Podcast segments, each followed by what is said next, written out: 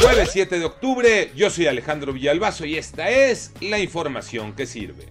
Escuchen muy bien, porque los delincuentes encontraron un nuevo método para robarte el coche.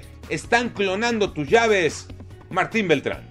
Atrás quedaron los métodos para robar vehículos donde se utilizaba una ganzúa, una regla, un alambre o incluso a mano armada. Aquí en la zona metropolitana de Guadalajara existe un modo muy fácil. En cuestión de segundos se roban los códigos de las llaves y posteriormente se roban el vehículo. COVID-19, Iñaki Manero. Muchas gracias Alex. Para la Organización Panamericana de la Salud, la pandemia por COVID-19 no está domada en México y seguirá hasta 2022. Señala que mientras el SARS-CoV-2 y sus variantes estén circulando en el país, de ninguna forma se puede decir que la pandemia está controlada. Por cierto, los datos oficiales de la Secretaría de Salud arrojan que se registraron 711 muertes más en 24 horas. La cifra total alcanza 280.607 personas lamentablemente fallecidas.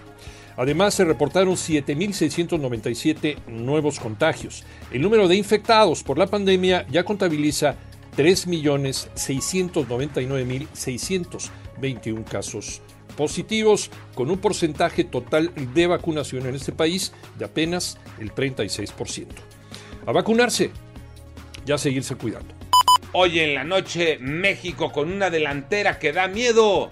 Tocayo Cervantes.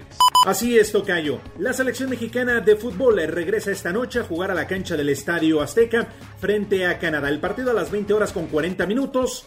Partido de eliminatoria mundialista rumbo a Qatar 2022. El famoso octagonal del área de la CONCACAF, donde el tri que dirige Gerardo Martino comanda el liderato general con 7 puntos, producto de dos triunfos y un empate. Hoy el rival, ciertamente que es el segundo en la clasificación general, tiene una victoria por dos empates. Tiene algunas figuras interesantes que juegan en el Bayern Múnich y otros equipos en Europa. Pero para México no hay pretexto, hoy tendrá que ganar, convencer y sobre todo hacerlo con claridad.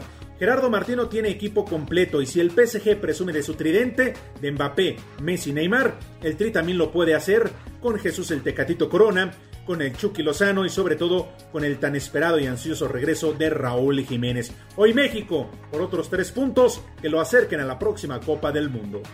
Yo soy Alejandro Villalbazo, nos escuchamos como todos los días de 6 a 10 de la mañana, 88.9 y en digital a través de iHeartRadio. Pásenla bien, muy bien, donde quiera que estén.